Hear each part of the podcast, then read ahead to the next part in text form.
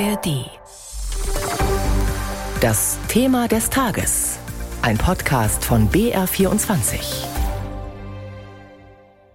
Das Jahr 2023. Es hat reihenweise Klimarekorde gebrochen und es wird wohl das wärmste seit Beginn der Wetteraufzeichnungen und neue Prognosen verheißen nichts Gutes. Laut Weltklimarat befinden wir uns aktuell auf einem 2,7 Grad Kurs mit dramatischen Folgen für Millionen.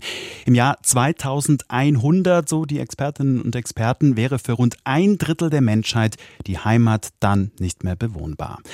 Vor diesem Hintergrund diskutieren und verhandeln in Dubai seit anderthalb Wochen Zehntausende Fachleute, Politiker, Aktivisten und Lobbyisten aus aller Welt über den künftigen Klimakurs.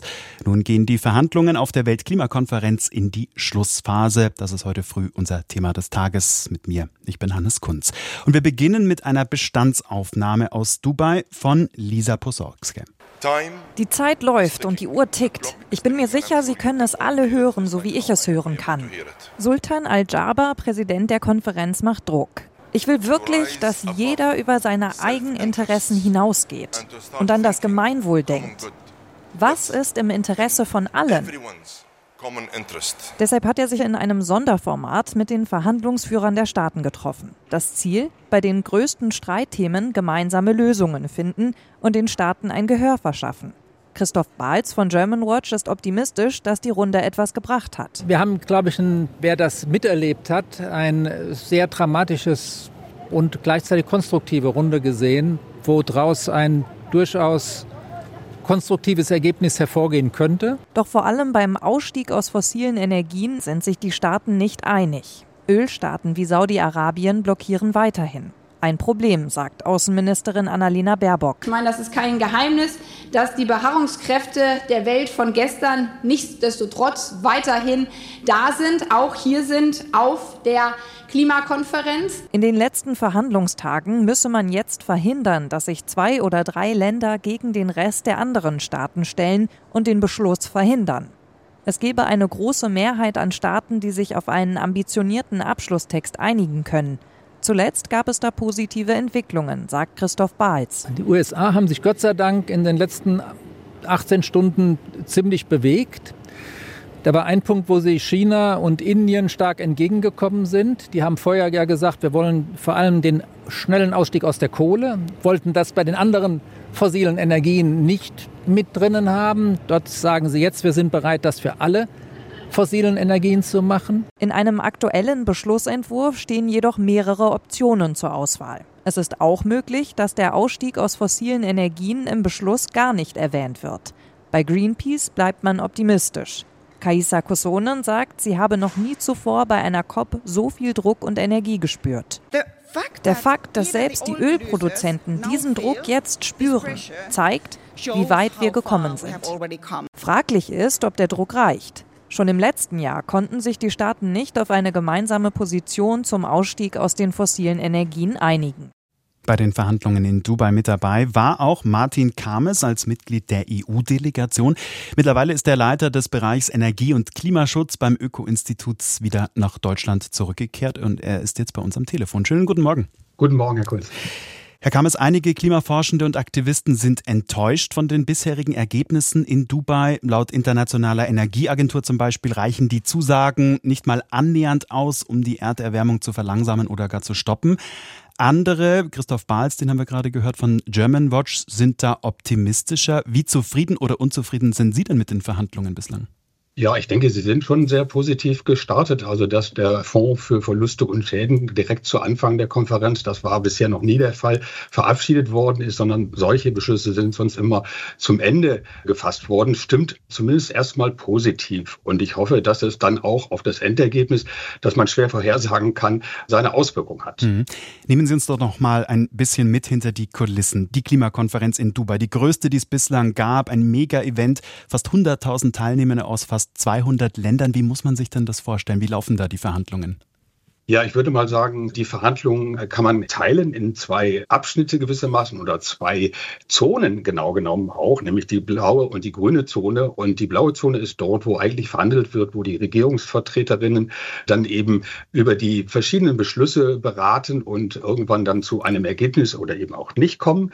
Und daneben gibt es sozusagen so sehr viele sogenannte Side-Events, also Nebenveranstaltungen, die unter anderem auch in der blauen Zone, aber auch in der grünen Zone, die viel größer größer ist von der Anzahl der Teilnehmenden. Also insofern, ich bin schon seit einigen Jahren, genau genommen seit 2008 dabei.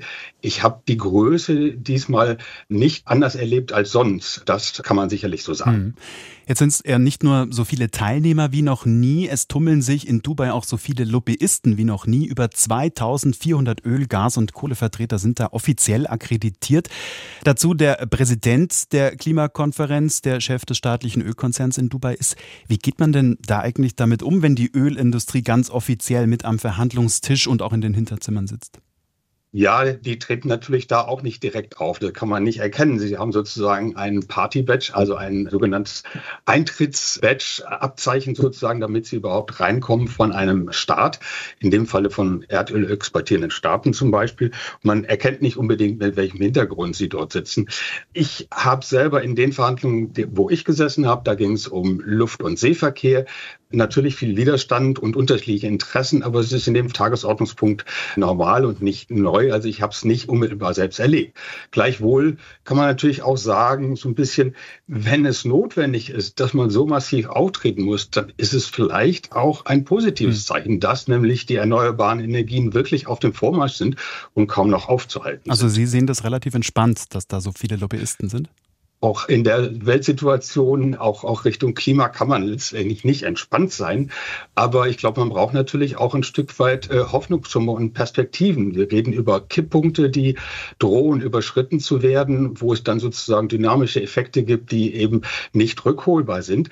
Aber zugleich gibt es solche Punkte auch im politischen, im sozialen Bereich, im technischen Bereich, die dann auch wieder ein Stück weit Hoffnung vermitteln. Also wenn wir die Entwicklung der erneuerbaren Energien in den letzten 20 Jahren betrachten, und das hat keiner erwartet, dass es so dynamisch, so kostengünstig letztendlich wird, hm. günstiger als fossile oder Atom.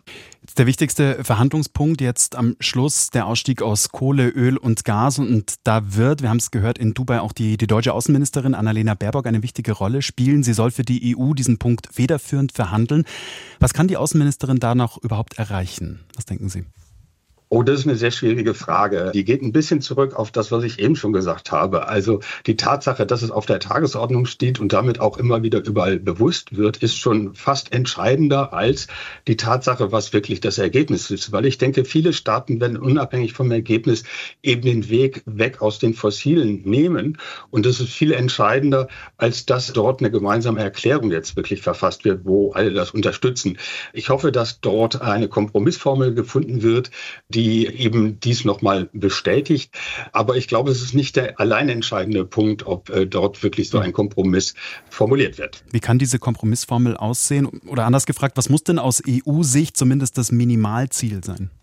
Ja, auch in der EU ist die, die Frage der, das nennt sich ja ungeminderte fossile Energienutzung, sozusagen ein Stück weit schwammig formuliert in der EU-Position. Insofern, als man sagt, okay, für den Energiesektor sollen wir vollständig aus der Nutzung fossiler Energien aussteigen, aber in anderen Sektoren, wie zum Beispiel in Landwirtschaft oder in der Zementproduktion, werden wir eben auch CO2-Emissionen abscheiden müssen.